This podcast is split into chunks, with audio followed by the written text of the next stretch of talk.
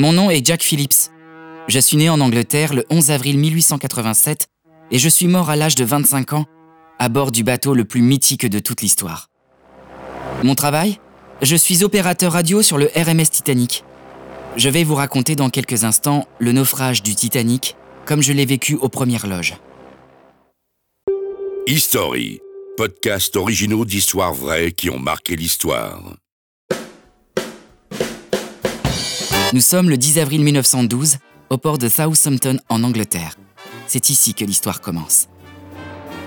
On m'assigne comme premier opérateur radio du RMS Titanic, un navire d'une beauté et d'une grandeur inégalée.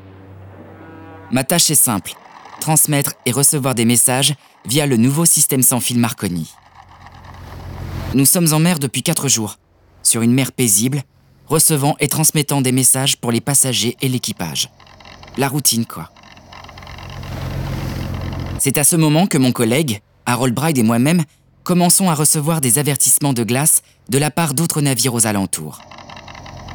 Le 14 avril, à 21h40, le navire Messaba nous envoie un avertissement concernant l'existence d'un champ de glace. Malheureusement, dans le chaos de la salle de radio, ce message crucial ne parvient pas jusqu'au pont. À 23h40, le veilleur, Frédéric Filt, aperçoit au loin un iceberg droit devant. Il sonne aussitôt la cloche d'alarme et téléphone au poste de commande. Mais il est déjà trop tard pour changer de cap. Le Titanic est loin de se manœuvrer comme une barque. Et la collision est inévitable. Le choc contre l'iceberg est à la fois puissant et subtil, provoquant une déchirure sur le côté tribord du navire. Le capitaine, Edward Smith, ordonne, mais un peu tard, l'évacuation des passagers et de l'équipage dans les canaux de sauvetage. Mais il n'y a pas assez de canaux. Dans la salle des transmissions, Harold et moi recevons l'ordre de transmettre en continu le signal de détresse CQD, l'ancêtre du célèbre code en morse SOS. Nous sommes à 375 miles au sud de Terre-Neuve, soit environ 695 km perdus en plein milieu de l'Atlantique Nord. Nous continuons sans relâche d'envoyer le signal de détresse, ajoutant ce nouveau code, SOS, dans l'espoir que quelqu'un l'entende et surtout nous réponde. À environ minuit 45, le 15 avril, le Carpathia, un navire de la Cunard Line, capte enfin notre signal de détresse et change aussitôt de cap pour venir à notre secours. Malheureusement, ils sont à 4 heures de navigation. C'est beaucoup trop loin. Alors que le navire continue de sombrer lentement, nous persistons à envoyer des messages de détresse. À 2h17, le capitaine Smith nous libère de nos fonctions nous disant ⁇ Vous avez fait votre devoir, les gars. Maintenant, c'est chacun pour soi. ⁇ Peu de temps après, les lumières du Titanic s'éteignent et le navire se brise en deux.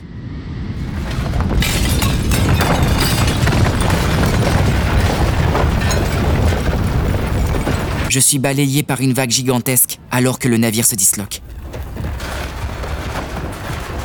On dit que le Titanic a coulé à 2h20.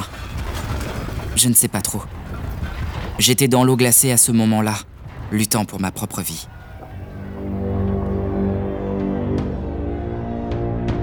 Ce qui s'est passé ensuite est un peu flou. Je me souviens des cris, des hurlements des passagers et de l'équipage en panique.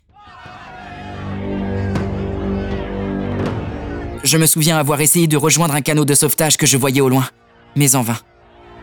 C'est mon dernier souvenir, ma dernière mémoire.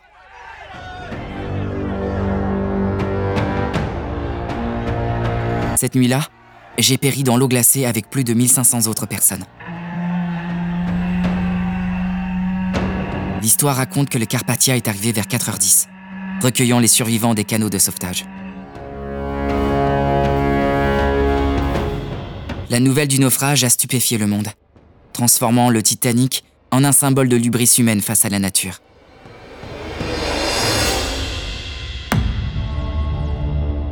Malgré la fin tragique de ma courte vie, mon travail en tant qu'opérateur radio a été salué comme héroïque. Harold, mon collègue, qui a survécu à cette nuit terrible, a raconté par la suite comment nous avions travaillé sans relâche pour envoyer des signaux de détresse jusqu'au tout dernier moment. Finalement, le naufrage du Titanic a marqué un tournant crucial dans l'histoire de la navigation. Il a conduit à de nombreuses améliorations en matière de sécurité maritime, notamment l'obligation pour les navires de disposer de suffisamment de canaux de sauvetage pour tous les passagers et membres d'équipage, mais aussi la mise en place de patrouilles de glace pour prévenir la présence de champs de glace. De vos jours, l'histoire du Titanic continue de fasciner plus d'un siècle après la catastrophe. Des livres, des films et des expositions en tout genre lui sont consacrés. Son épave, découverte en 1985, repose désormais au fond de l'océan Atlantique. Un rappel silencieux de cette nuit tragique. En tant qu'opérateur radio, mon rôle était d'assurer la communication entre le Titanic et le reste du monde. Dans ces moments de crise, ma mission était de transmettre un appel à l'aide, en espérant qu'il serait entendu par-delà l'horizon. Aujourd'hui, plus d'un siècle plus tard, mon histoire et celle de tous ceux qui étaient à bord du Titanic continuent d'être entendues, de résonner comme un écho fantomatique. La tragédie du Titanic nous rappelle à tous que quelle que soit la grandeur et la technologie dont nous disposons, nous sommes jamais totalement à l'abri des caprices de la nature. Le Titanic a été conçu pour être insubmersible, mais il s'est avéré tragiquement vulnérable. Je suis Jack Phillips, l'opérateur radio du tristement célèbre RMS Titanic, et c'était mon histoire. L'histoire d'un jeune homme qui aurait bien voulu vivre plus longtemps, vivre pleinement mes rêves.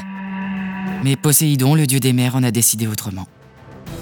Le Titanic a sombré, mais il continue de vivre dans la mémoire de chacun de nous, comme un rappel de la fragilité de la vie et de la toute-puissance de Dame Nature.